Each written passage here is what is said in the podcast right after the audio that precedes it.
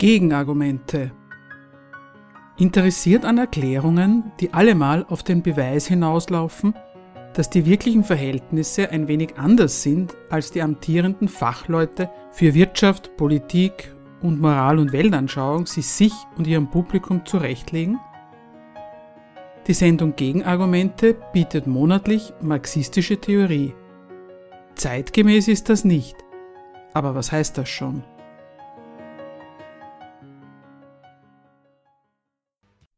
Der erste Beitrag beschäftigt sich mit der Frage, warum der Ruf nach pekuniärer Besserstellung der Beschäftigten der sogenannten systemrelevanten Berufe mit Ende des Corona-bedingten Lockdowns ergebnislos verhallt ist.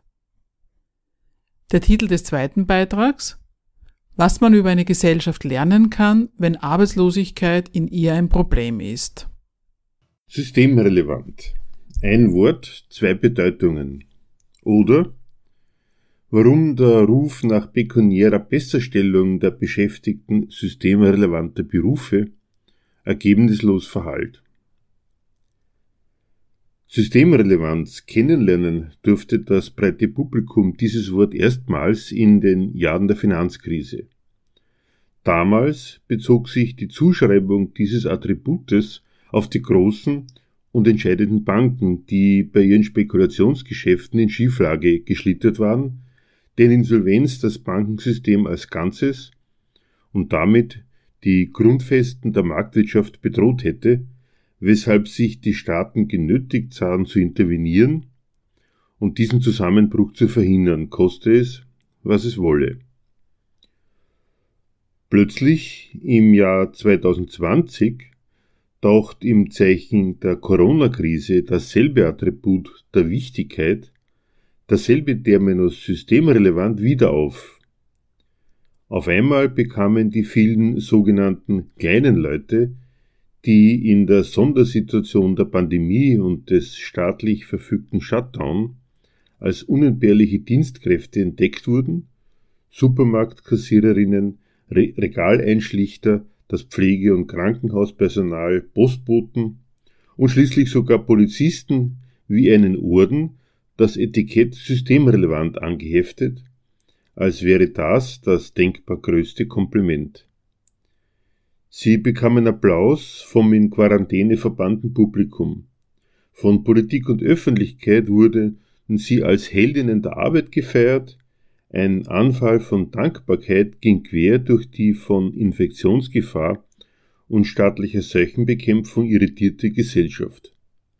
Von Dauer war der nicht ein und dieselbe Zuschreibung als unentbehrlich sowohl an die als systemrelevant erklärten Berufe als auch in Zeiten der Finanzkrise an die wesentlichen finanzkapitalistischen Player, hat aber in diesen beiden Fällen völlig andere, um nicht zu sagen gegensätzliche Konsequenzen. Im Fall der großen finanzkapitalistischen Player bedeutete dieses systemrelevant, dass der Staat seinen Kredit zu strapazieren hatte, um sie zu retten, eben weil sie systemrelevant sind. Anders und geradezu gegenteilig im Fall der in der Corona-Krise als systemrelevant gekennzeichneten Personengruppen. Über die konnte man seitens der Gewerkschaft im Zuge ihrer Kampagne für eine Extrabelohnung der systemrelevanten Jobs Folgendes erfahren. Sie, die Beschäftigten in den sogenannten systemrelevanten Berufen, mussten zum Höhepunkt der Corona-Krise einiges leisten. Sie haben Doppelschichten geschoben, waren gefährlichen Situationen und einer, einer erhöhten Ansteckungsgefahr ausgesetzt. Aber vor allem haben sie dafür gesorgt, und sie tun es noch immer, dass die Gesellschaft weiter funktionieren konnte. Die sogenannten Systemerhalter wurden für ihre Leistungen beklatscht, die Gewerkschaft forderte mehr. Ihnen sollte eine Sonderzahlung ausbezahlt werden. Zitat Ende. Im Fall der systemrelevanten Berufe ist nicht der Schutz der systemrelevanten angesagt. Bei ihnen folgt aus ihrer Systemrelevanz das Gegenteil. Gerade weil sie so systemrelevant sind, hatten sie ihren Dienst unter allen Umständen zu versehen, mussten selbst gerade auf Schutz verzichten und sich der Infektionsgefahr aussetzen. Ihr Opfer war und ist notwendig, um das System der Marktwirtschaft am Laufen zu halten. Der Ausdruck systemrelevant erweist sich damit, anders als bei den tatsächlich geretteten Finanzinstituten, als Terminus der Rücksichtslosigkeit gegenüber den Gesundheitsinteressen der Beschäftigten in den systemrelevanten Berufen. Ein und derselbe Terminus systemrelevant hat offenbar ganz unterschiedliche, ja gegenteilige Bedeutung, je nachdem, ob er sich auf die finanzkapitalistischen Player bezieht oder auf die Vertreter der in der Corona-Pandemie als systemrelevant charakterisierten Berufsgruppen. Banken wurden in der Finanzkrise als systemrelevant eingestuft und gerettet, weil und soweit sie den Kern des zu rettenden Systems bilden. Ihr Scheitern, so die Sorge der Politik, hätte den Zusammenbruch des Finanzsystems und damit der ökonomischen Basis des Staates als Ganzes nach sich gezogen. Das wollten die Staaten um jeden Preis verhindern. Von einer solchen Identität der Interessen von Staat und als systemrelevanten Akteuren kann im Fall der als systemrelevant klassifizierten Berufe nicht die Rede sein. Während als Konsequenz der Zuschreibung als systemrelevant daher in Sachen Finanzsystem die, koste es was es wolle, Rettung der in Not geratenen Institute angesagt war, bedeutet dieselbe Zuschreibung bei letzteren, dass sie sich im Interesse des Systems, für dessen Funktionieren sie als relevant eingestuft wurden, um jeden Preis der Gefahr einer Ansteckung auszusetzen hatten. Sorgeobjekt ist in beiden Fällen das System. Teile der Öffentlichkeit und die Gewerkschaft wollen diese Zuschreibung anders verstanden haben. Pflegerinnen, Supermarktkassiererinnen, Erntehelferinnen, Busfahrerinnen, sie alle wurden zu Beginn der Corona-Pandemie als systemrelevante Heldinnen jeden Tag um 18 Uhr mit Applaus gewürdigt.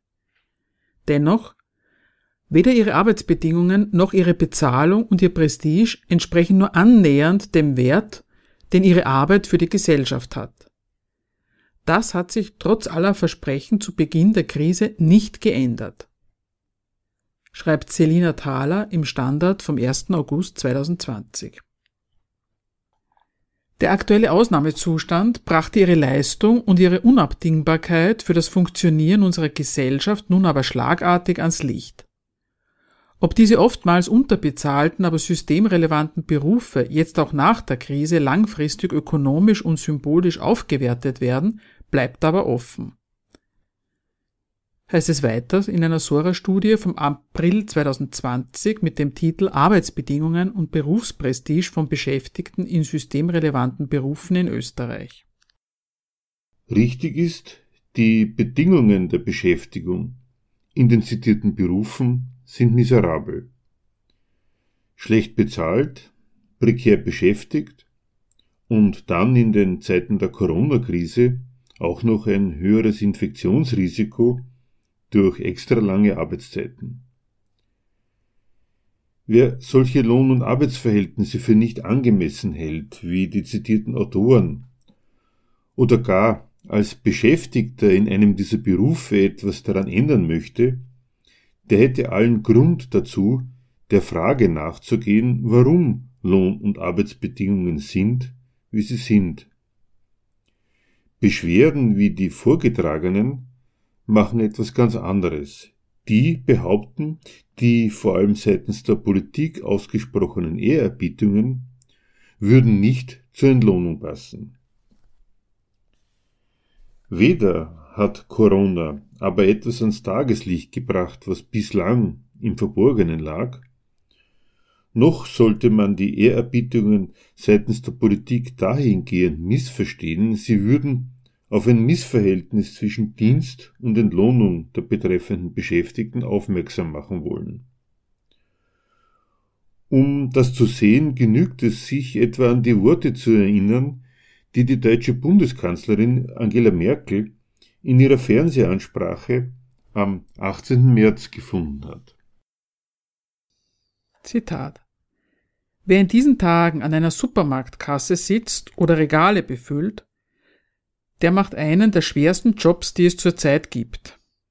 Danke, dass Sie da sind für Ihre Mitbürger und buchstäblich den Laden am Laufen halten.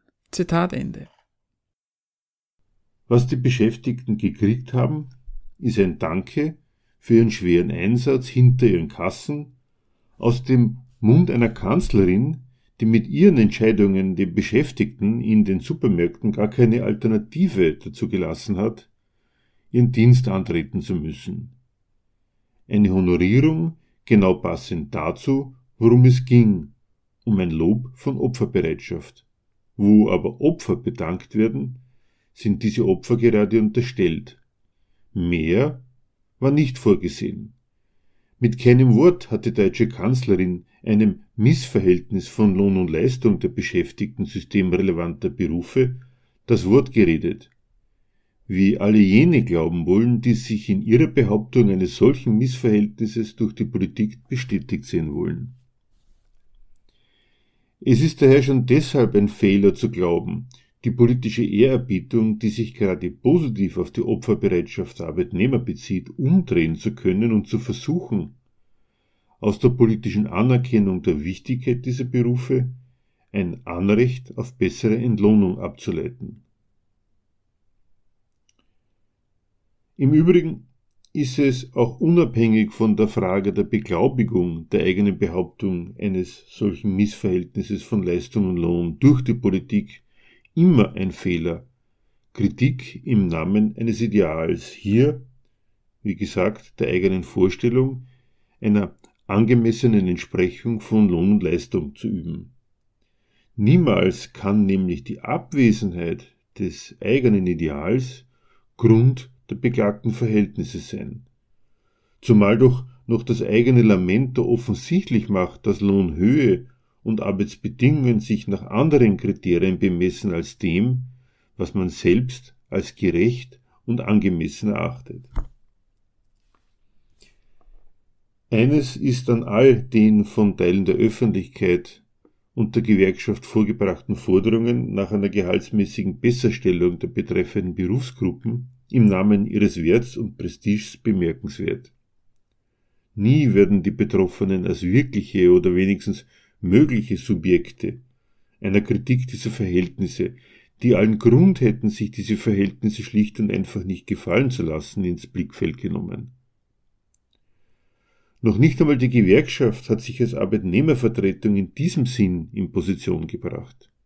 Im Gegenteil, man erinnere sich, dass sie im Bereich der Sozialwirtschaft ausgerechnet zu Beginn des Lockdowns den zu diesem Zeit schon mehrere Wochen dauernden Arbeitskampf für eine 35-Stunden-Woche für beendet erklärt hat, ohne dieses Ziel erreicht zu haben.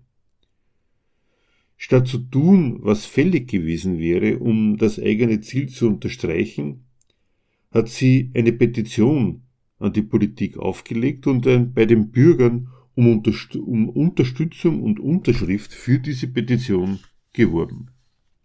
Durchgängiges Charakteristikum aller Plädoyers für die Notwendigkeit einer Besserstellung der Vertreter systemrelevanter Berufe angesichts ihrer derzeitigen Lohn- und Arbeitsverhältnisse ist dabei, dass ein Argument nie vorkommt, der Nutzen der Betroffenen. Nie heißt es, die brauchen mehr und müssen deshalb auch mehr kriegen, und zwar unabhängig von jeder Wichtigkeit. Immer heißt es, angesichts ihrer wichtigen gesellschaftlichen Funktion verdienen sie mehr. Immer wird, wie im zitierten Zeitungsartikel, mit dem Wert der Tätigkeit argumentiert und nicht mit den Lebensnotwendigkeiten dieser Personen. Wer aber mit dem Nutzen der Gesellschaft argumentiert, sollte sich besser nicht wundern, wenn dann die tatsächlichen Subjekte über Lohnhöhe und Arbeitsbedingungen entscheiden, die auch die Nutznießer dieser Arbeiten sind. Und das ist eben nicht ein anonymes Subjekt namens Gesellschaft. Im Fall der Kassiererinnen sind das die großen Handelsketten, bei den Erntehelfern die Bauern. Und die Bezahlung der Pflegekräfte ist neben den Betroffenen oder ihren Angehörigen Sache des Sozialstaats. Jeder von denen hat seinen eigenen Grund dafür, knausrig zu sein, weswegen diese Einkommensquellen gar so schlecht taugen. Im Konkreten heißt das bei den Supermarktkassiererinnen, dass deren Entlohnung gar nicht nieder genug sein kann, verdankt sich der Natur des von den Handelsketten verfolgten geschäftlichen Zwecks. Keine Handelskette betreibt ihr Geschäft, um die Menschheit mit den Produkten des täglichen Lebens zu versorgen, sondern in der Absicht, aus der Kaufkraft der kleinen Leute eine Quelle des eigenen Gewinns zu machen. Geldvorschuss in vermehrten Geldrückfluss zu verwandeln, das ist der Zweck. Die von den Kassiererinnen, wie im Übrigen aller anderen Mitarbeiter einer Firma auch, verrichtete Arbeit ist Mittel des Ertrags der Firma. Das hat Konsequenzen hinsichtlich der Gestaltung der Tätigkeit, Lohn und Arbeitszeiten. Mit Teilzeitarbeit verschaffen sich die Unternehmen die ihrem Geschäftserfolg dienliche personelle und organisatorische Flexibilität des Einsatzes der Kassiererinnen. Einsatz der Kassiererinnen nach Möglichkeit immer nur dann, wenn mit größerem Kundenandrang zu rechnen ist, auf das keine bezahlte Arbeitsstunde ungenutzt verstreicht. Für die große Mehrheit der Arbeitnehmer in Teilzeit heißt dies nicht nur sich den Tag längs der Bedürfnisse ihres Unternehmens einteilen, sondern vor allem auch mit einem entsprechend der verringerten Arbeitszeit auch aliquot verringerten Einkommen auskommen zu müssen. Es ist dies daher eine Arbeit, die von vornherein nur als bitter notwendiges Zubrot zum Familieneinkommen taugt. Wenig verwunderlich daher, dass der Großteil derjenigen, die dieses Arbeitsangebot annehmen, Frauen sind, auf die zu Hause noch einige andere familiäre Verpflichtungen warten. Wenig verwunderlich auch, dass die Supermärkte sich diese Erpressungssituation dieses großen Heeres auf ein Zubrot angewiesener Frauen nicht entgehen lassen. Konsequenz sind die in diesem Berufsfeld gezahlten Löhne, die ganze Branche gehört zum Niedriglohnbereich. Auch die Arbeit der Erntehelfer ist nicht nur schwer, sondern außerdem besonders mies bezahlt. Löhne, die den Menschen ernähren, das erspart die Politik hierzulande und in Nachbarländern wie Deutschland ihren Landwirten schon lange, indem sie die nationalen Grenzen für arme Osteuropäer öffnet. Genauer, für ein Geschäft mit international mobilen Knechten und Mägden, die mit einer Arbeit, die sich mehr als ein paar Wochen ohnehin kaum durchhalten lässt, kaum mehr verdienen, als was ihr Dienstherr ihnen für Kost und Logis berechnet. Ein Geschäft, an dem dubiose Arbeitskräftevermittler und die großen Ankäufer der entsprechend billigen Agrarprodukte noch am meisten verdienen. Kaum einer dieser Sorte europäischer Wanderarbeiter wagt es, sich gegen Bedingungen ihrer Arbeit und Entlohnung zu wehren. Und zwar, wie man etwa am Beispiel der Spargelbauern aus den Tageszeitungen erfahren konnte, noch nicht einmal dann, wenn selbst die niedrigsten gesetzlichen Standards unterschritten werden. Und die Pflegeberufe? Alten- und Krankenpflege zeichnen sich ökonomisch dadurch aus, dass sie zwar nötig, aber keine Beiträge zum Wachstum des Kapitals, sondern Unkosten des Gemeinwesens sind, die aus verstaatlichten Lohnteilen, den Mitteln der Sozialversicherungen oder dem Staatshaushalt finanziert und deshalb stets unterfinanziert sind. Wo Altenheime und Krankenhäuser privatisiert und als Kapitalgeschäft organisiert sind, ist es nach Auskunft der Branche schwer, Rentabilität herzustellen, weil das Einsparen von Lohnkosten durch technologische Effektivierung der Arbeit nur sehr begrenzt möglich ist. Beide kapitalistischen Defizite des Berufsfeldes legen die Arbeitgeber den Beschäftigten zur Last und entlohnen zwecks Erzielung von Gewinn oder zur Senkung staatlicher Unkosten hier auch die wenigeren Männer deutlich schlechter als etwa in der Industrie. Als systemrelevant charakterisiert wurden schließlich auch noch die Polizisten.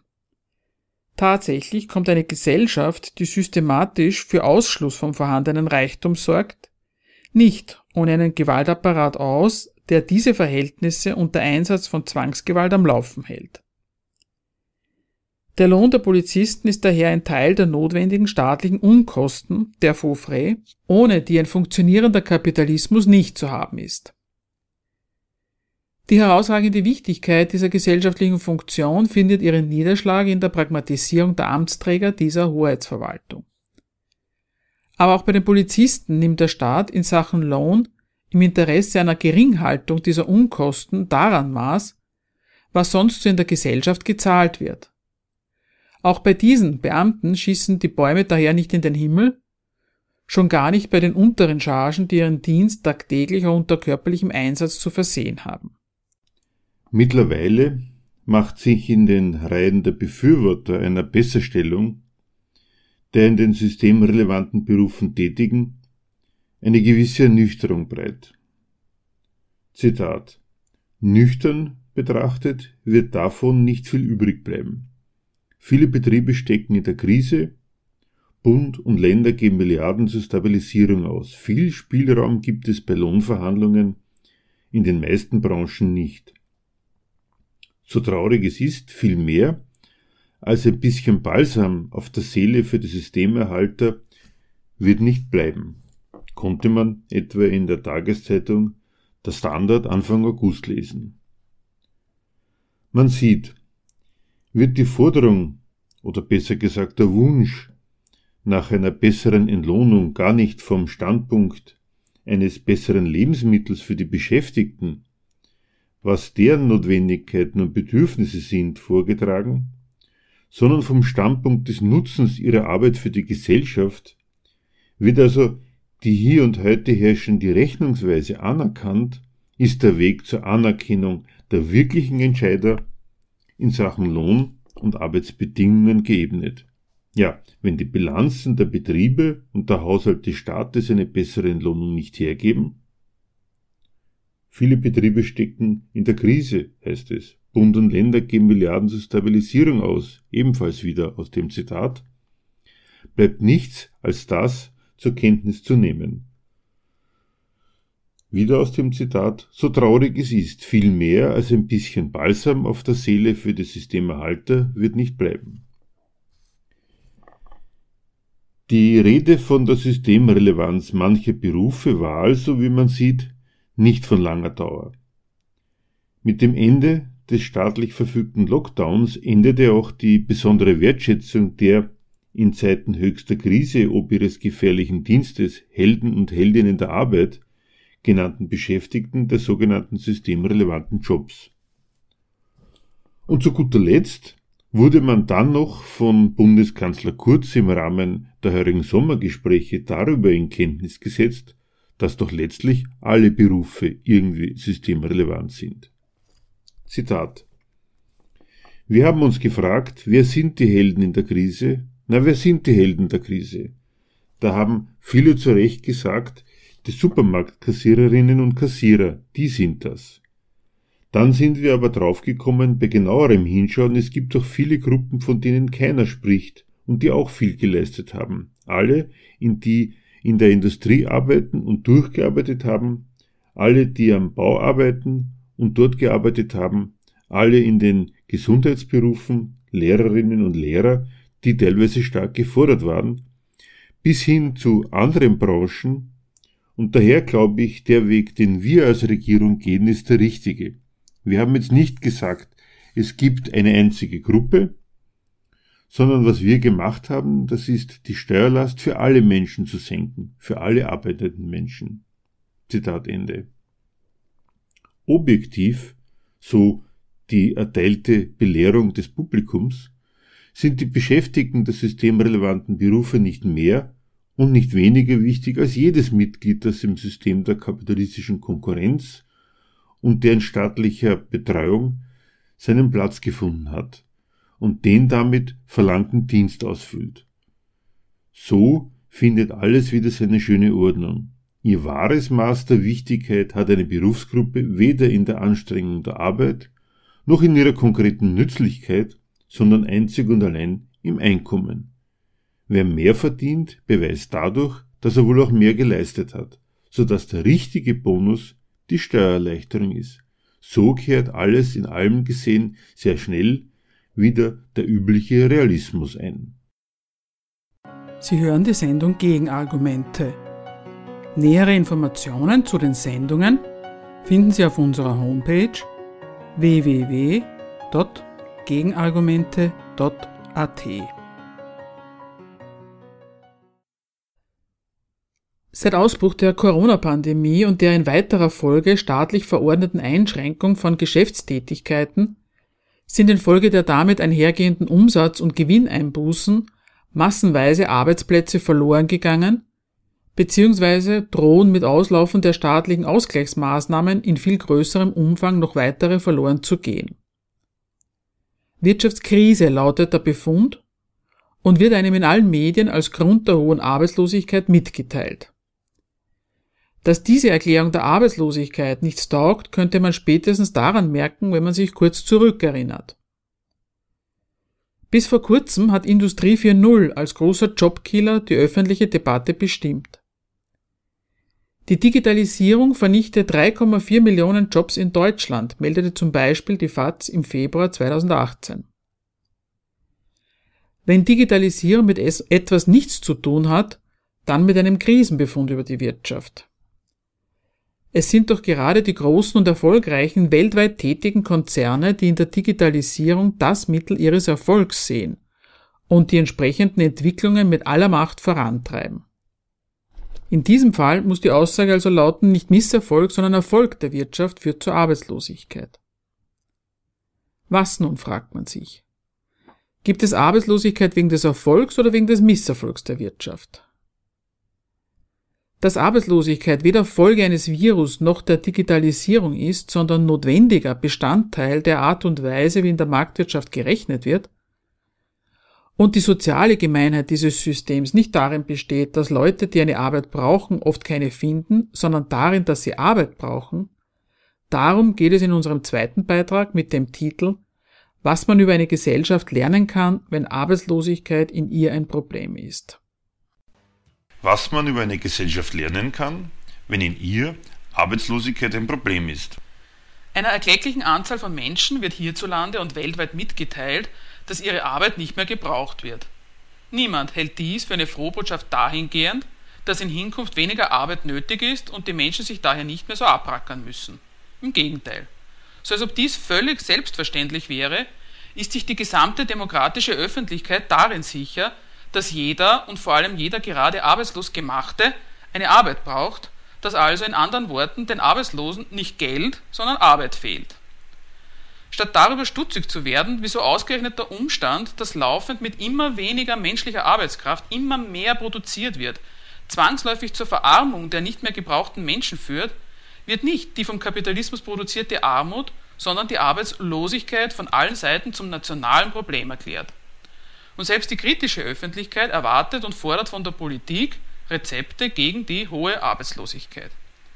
Dieser Sichtweise wollen wir in unserer heutigen Sendung entgegentreten. Wir wollen erklären, warum die Sorge um die Arbeitslosigkeit nicht mit einer Sorge um die Arbeitslosen zu verwechseln ist und warum es näher besehen ein vernichtendes Urteil über eine Gesellschaft ist, wenn in ihr ausgerechnet Arbeitslosigkeit ein Problem ist. Was man aus diesem Umstand lernen kann, das ist das Thema der heutigen Sendung. Im Kapitalismus brauchen Menschen eine Arbeit, obwohl die Wirtschaft ihre Arbeit nicht braucht. Wenn es Arbeitslosigkeit gibt, ist das ein Indiz für eine absurde Lage und zugleich auch eine fundamentale Kritik.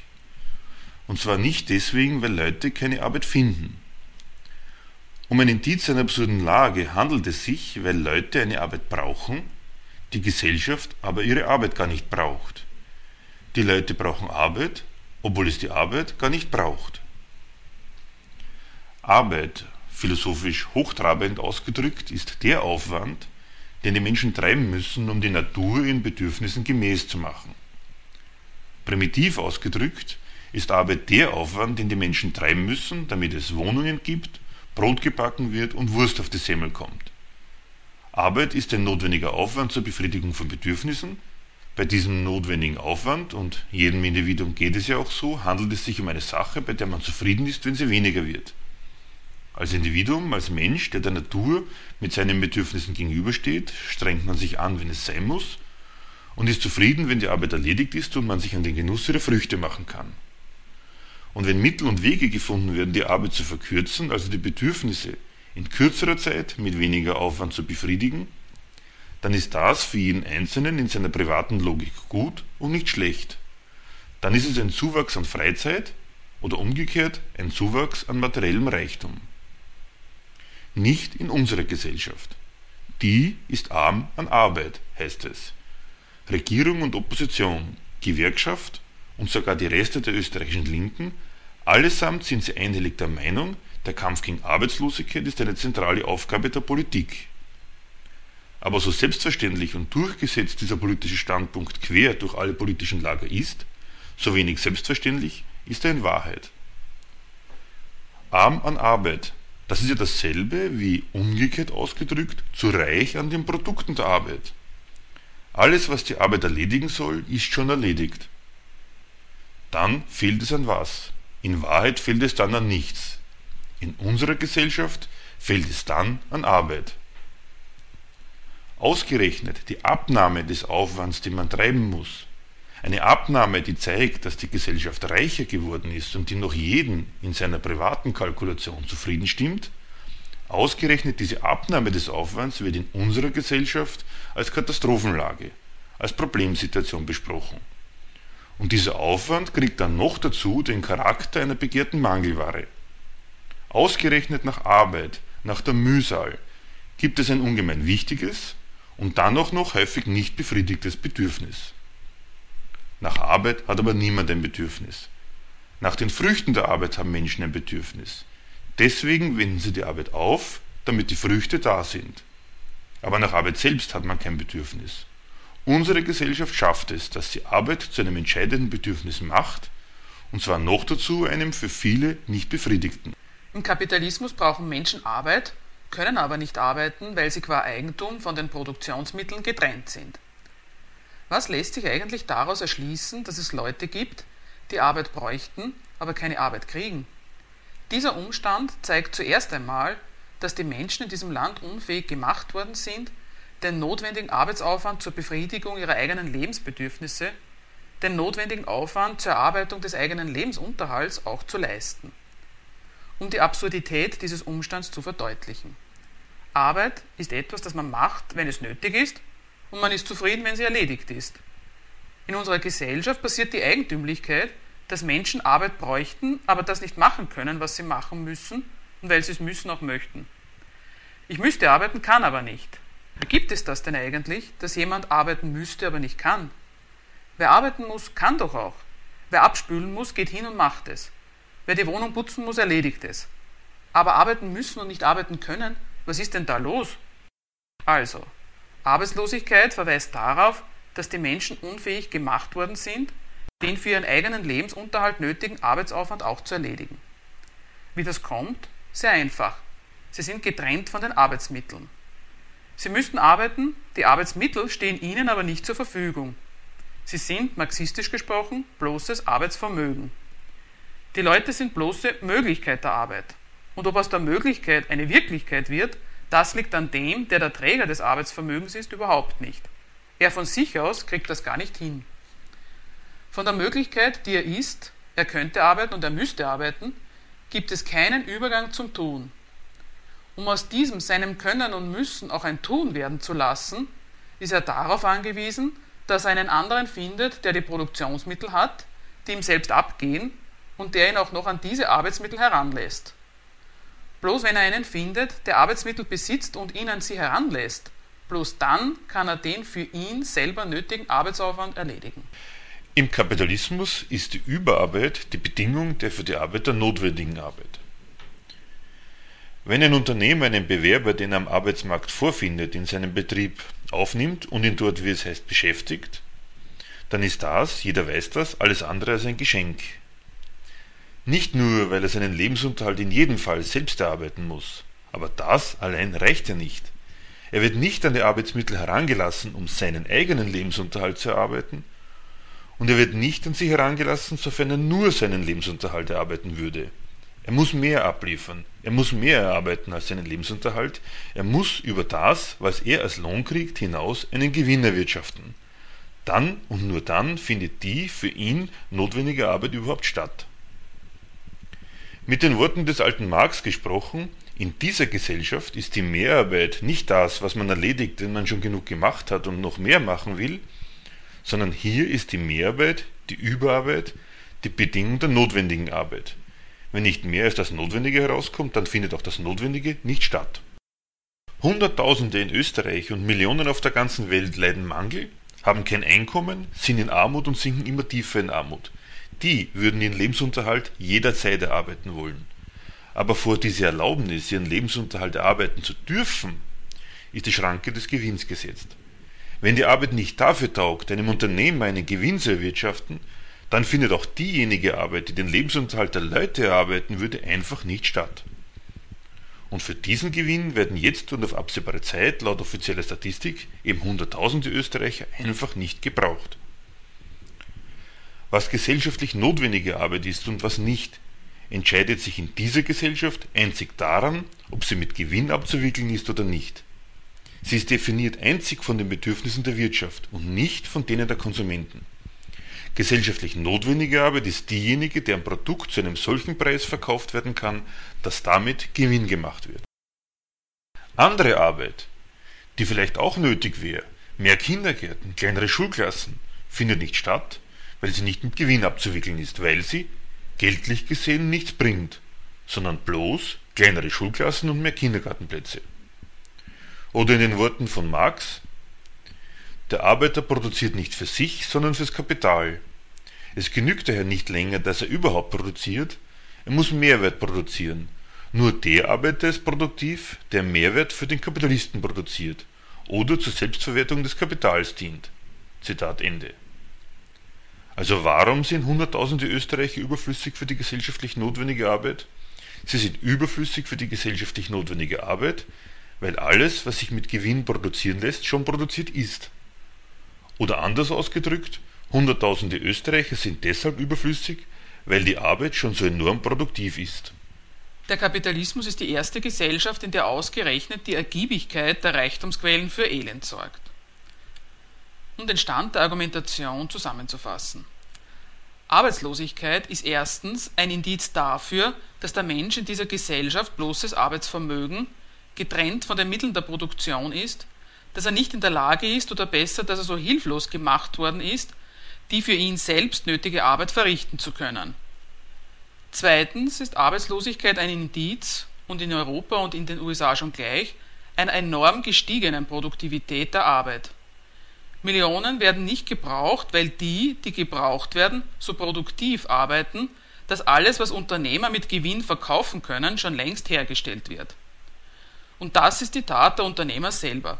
Sie steigern laufend die Produktivität der Arbeit, die sie einkaufen. Sie organisieren laufend neue Maschinerie, an der produktiver gearbeitet werden kann, an der also in weniger Zeit dasselbe Produkt oder in derselben Zeit mehr Produkt erzeugt werden kann. Sie machen dadurch für sich die Arbeit billiger, sie sparen durch Produktivität der Arbeit an bezahlter Arbeit. Im Kapitalismus dient die Steigerung der Produktivität also nicht dazu, Arbeit zu ersparen. Im Kapitalismus dient diese Steigerung vielmehr einzig dazu, den Unternehmern bezahlte Arbeit zu ersparen. Unternehmen investieren, entlassen Leute und die verringerte Anzahl an Leuten stellt genauso viel Produkt her oder mehr als gestern die größere Belegschaft. Das Ergebnis, die Arbeit insgesamt, nicht unbedingt der einzelne Arbeiter, ist für die Unternehmen billiger geworden. Sie haben eine kleinere Gesamtlohnsumme bei der Herstellung derselben Produktenmenge.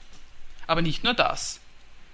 Neben der Verringerung der Gesamtlohnkosten eines Betriebes durch die Verringerung der Zahl der pro Betrieb beschäftigten Arbeiter verbilligen die Unternehmer im Zuge von Produktivitätssteigerungen zusätzlich auch noch jeden einzelnen Beschäftigten. Jeden Handgriff, der an der neuen Maschinerie nicht mehr notwendig ist, jede Vergiftung, die jetzt, weil für den Betriebserfolg nicht mehr zweckmäßig unterbleibt, rechnen sie in eine Minderbelastung der Beschäftigten um und rechtfertigen so die Senkung deren Lohns. Und schließlich nutzen sie dann auch noch jede sich aus einer Neuorganisation des Arbeitsablaufes ergebende Gelegenheit, die Intensität der Arbeit zu steigern, den Arbeitstag dichter zu gestalten und Zeiten des Stillstands zu verringern. Schließlich wollten sie nicht Arbeit, sondern bezahlte Arbeit einsparen.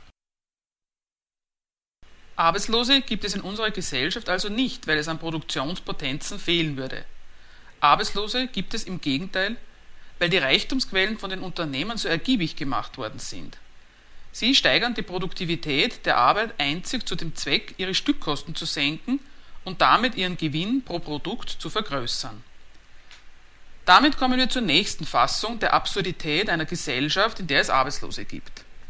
Zur Erinnerung. Die erste Absurdität war die Sache mit der unselbstständigen Arbeit dass Menschen nicht arbeiten können, auch wenn sie arbeiten wollen und arbeiten müssen. Die zweite Absurdität dieser Gesellschaft besteht darin, dass Millionen arm sind, ausgerechnet deshalb, weil die Reichtumsquellen so ergiebig gemacht worden sind. Dass Arbeit überflüssig gemacht wird, das ist nach der Seite des materiellen Reichtums Überfluss. Das bedeutet, wir können alles produzieren, was wir wollen. Es gibt von allen Produkten genug. Die Reichtumsquellen, die Mittel der Produktion sind so außerordentlich ergiebig, dass die Gesellschaft weniger Arbeit braucht. In jeder anderen Gesellschaft ist das ein Segen für alle. In unserer Gesellschaft ist es ein Gewinn für die Unternehmer. Sie machen ihr Geschäft mit niedrigeren Lohnkosten, ihr Reichtum wächst und auf der anderen Seite wächst ausgerechnet wegen des materiellen Reichtums und der Ergiebigkeit der Reichtumsquellen das Elend derer, die nicht gebraucht werden und die sich daher auch ihren Lebensunterhalt nicht mehr arbeiten können und dürfen. Dann kommt die absurde Lage zustande, dass gerade weil die Gesellschaft die Arbeit von vielen nicht mehr braucht, diese gerade deswegen umso verzweifelter Arbeit brauchen. Die Gesellschaft braucht sie und ihre Arbeitskraft gar nicht, aber gerade deshalb brauchen sie umso drängender ausgerechnet Arbeit. Die Sorge um Arbeitslosigkeit ist nicht mit einer Sorge um die Arbeitslosen zu verwechseln oder vom Schaden praktischen Denkens. Arbeitslosigkeit und die damit einhergehende Verarmung der nicht mehr gebrauchten Arbeitskräfte sind notwendiges Resultat des Kapitalismus und von daher eine fundamentale Kritik an dieser Wirtschaftsweise. Ein klein bisschen erstaunlich könnte es einem von daher schon vorkommen, dass die Politiker diese Schande ihres Gesellschaftssystems, das sie vertreten, nicht verschweigen oder wenigstens versuchen davon abzulenken, eher schon im Gegenteil. Das Problem Arbeitslosigkeit ist die letzte anerkannte Fassung der sozialen Frage. Ja, da ist etwas im Argen, wenn es Arbeitslosigkeit gibt, das geben Sie zu. Sonst gibt es keine soziale Frage mehr. Die Löhne sind hoch genug, die Versorgung geht schon viel zu weit, aber ein Problem gibt es, die Arbeitslosen. Und die stellen Sie immer wieder ins Zentrum der politischen Argumentation und haben dabei keine Angst, dass Ihnen die jetzt von uns vorgetragenen Argumente über das System, das Arbeitslose hat und produziert, auf die Füße fallen könnten. Dass ihnen die Öffentlichkeit, die sie mit dem Thema Arbeitslosigkeit behelligen, solche Auskünfte zurückgeben könnte, wie wir sie jetzt gerade gegeben haben. Dass dann noch einmal in den Zeitungen steht, was für ein absurdes System wir haben, in dem Reichtum und Überfluss zu Not und Elend führen. Das passiert nicht. Stattdessen wird das Thema öffentlich gewälzt und niemand fürchtet, dass die Kritik nach hinten losgehen könnte. Vielmehr landet die öffentliche Debatte über die Arbeitslosigkeit zielsicher bei der Sorge um die Gewinne und die Gesundheit der Wirtschaft. Und dem Verständnis für die Sorgen und Probleme der Arbeitslosen folgt regelmäßig die Kritik, welche Probleme sie, die Arbeitslosen, dem Staat und seinem Haushalt machen. Wenn die Regierung sich selbst dafür kritisiert, dass sie dem Volk nicht genügend Erwerbsgelegenheiten zu verschaffen vermag, ist sie im nächsten Atemzug dabei, den Arbeitslosen vorzuwerfen, es läge an ihnen. An ihrer fehlenden Qualifikation, an ihrer mangelnden Flexibilität und so weiter. Woher kommt diese schlafwandlerische Sicherheit, dass bei diesem Kritikthema niemand fürchtet, es könnte zu einer fundamentalen Abrechnung mit diesem System kommen, sondern dass jeder weiß, dass am Schluss eine Hetze gegen die Arbeitslosen wird. Wie geht das? Die Umdeutung ist schon im Wort Arbeitslosigkeit selbst angelegt. Der Ausgangspunkt ist, Arbeitslose sind Menschen, die darauf angewiesen wären, bei einem Unternehmer zu arbeiten, die aber nicht beschäftigt und deswegen ohne Einkommen sind. Ihr wahres und einfaches Problem ist, sie haben kein Geld. Schon das Problem so zu fassen, sie hätten keine Arbeit, ist eine entscheidende Verdrehung dieses Problems. Natürlich haben sie keine Arbeit, aber deswegen ist es noch lange nicht richtig, dass sie deshalb notwendig verarmen müssen. Wenn man hergeht und sagt, den Arbeitslosen fehlt nicht das Geld, sondern die Arbeit, dann ist man weg davon, sich die Arbeitslosigkeit und die dabei unterstellte Armut zu erklären und dabei gelandet, den Arbeitslosen wieder Arbeit verschaffen zu wollen. Und schon wird alles, was wir vorher kritisiert haben, zu lauter Bedingungen, die erfüllt sein müssen, damit die Arbeitslosen arbeiten können. Konstruktives oder praktisches Denken heißt das. Nicht fragen, wo kommt das Problem her, sondern schauen, wie man damit fertig wird. Wer fragt, wo es herkommt, der lehnt am Schluss das ganze System ab, in dem Menschen bloß leben können, wenn sie einen Unternehmer finden, der sie brauchen kann. Praktisch denken heißt, was fehlt denn eigentlich, dass sie wieder Arbeit finden? Und wenn man sich das Problem so stellt, dann kommt man gleich ins richtige Fahrwasser. Was fehlt, dass die wieder Arbeit finden, ist ein Unternehmer, der sie brauchen könnte. Warum gibt es denn keinen Unternehmer, der sie brauchen kann? Jetzt erinnert man sich an die wirkliche Rechnung des kapitalistischen Unternehmers und sagt, ja, Gewinn muss er machen. Warum sind die arbeitslos? Weil mit ihnen kein Gewinn zu machen ist. Was ist also ihr Problem? Die Kerle sind nicht ergiebig genug. Wie kann man ihnen helfen? Man muss sie für die Unternehmer ergiebiger machen. Dass der Lohnarbeiter davon lebt, dass er mit seiner Arbeit jemand anders reich macht, das sagen sonst nur Kommunisten. Und die sagen das, weil sie dagegen sind, weil sie mit der Auskunft Protest einlegen wollen, weil sie sagen wollen, mit der Auskunft habe ich das ganze Übel dieser Gesellschaft. Jetzt kommen Politiker, Wirtschaftskämmerer, Wirtschaftsexperten und sagen, na, wenn die Menschen nun mal davon leben, dass sie andere reich machen, dann ist es kein Wunder, wenn sie nicht leben können, wenn es ihnen nicht gelingt, die anderen reich zu machen. Dann ist das doch der Fehler der Sozialversicherung oder von denen, dass sie nicht in der Lage sind, einen Unternehmer zu bereichern. Und dann ist ja klar, dass keine Arbeit für sie gefunden werden kann. Wie kann man denen helfen? Dadurch, dass man dafür sorgt, dass Kapitalisten mehr von ihnen haben. Dort landet man, wenn man das Problem Arbeitslosigkeit lösen will. Es ist ja noch nicht einmal böser Wille. Es ist ja objektiv, so zynisch sind die gesellschaftlichen Verhältnisse. Anders als durch die Verschärfung der Ausbeutung kann man den Arbeitslosen gar nicht helfen. Es stimmt ja wirklich, deren Problem ist, dass sie sich für Kapitalisten nicht lohnen. Die Lösung kann dann nur sein, sie müssen sich mehr lohnen. Die Arbeiter müssen billiger werden, sie müssen flexibler werden, sie müssen leichter handhabbar sein, weniger Rechte haben. So werden ein ums andere Mal die Lohnnebenkosten gesenkt, eine weitere Verbilligung älterer Arbeitnehmer in Aussicht gestellt, eine weitere Arbeitszeitflexibilisierung und eine Lockerung von Kündigungsbestimmungen gefordert. Und die Arbeitslosen müssen in ständig zunehmendem Maß ihre Bereitschaft unter Beweis stellen, sich allen Anforderungen des Kapitals stellen zu wollen, um Arbeitslosengeld zu erhalten.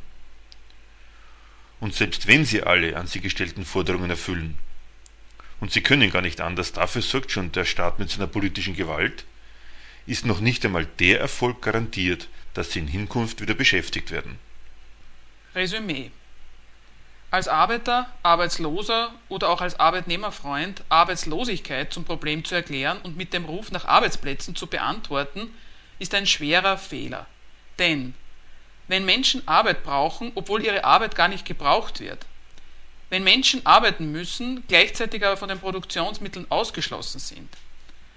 Wenn Menschen ihren Lebensunterhalt dadurch verdienen müssen, dass Unternehmer an ihnen verdienen, wenn die steigende Produktivität die Unternehmer reicher und die Arbeiter ärmer macht, dann liegt die Schädlichkeit dieses Wirtschaftssystems für die Masse seiner Insassen nicht darin, dass es nicht genügend Arbeitsplätze gibt, sondern darin, dass im Kapitalismus nicht für den Lebensunterhalt, sondern einzig für den Gewinn produziert wird. Seine soziale Gemeinheit beginnt nicht damit, dass die Leute Arbeit brauchen und keine finden, sondern sie besteht darin, dass sie Arbeit brauchen. Statt Rezepte gegen die hohe Arbeitslosigkeit zu verlangen, kommt es daher darauf an, dieses Wirtschaftssystem abzuschaffen. Das war die Sendung Gegenargumente. Informationen zu unseren Sendungen sowie die Kontaktadresse für Diskussionsbeiträge, Kritik oder Diskussionsbedarf zu unseren Sendungen finden Sie auf unserer Homepage www.gegenargumente.at.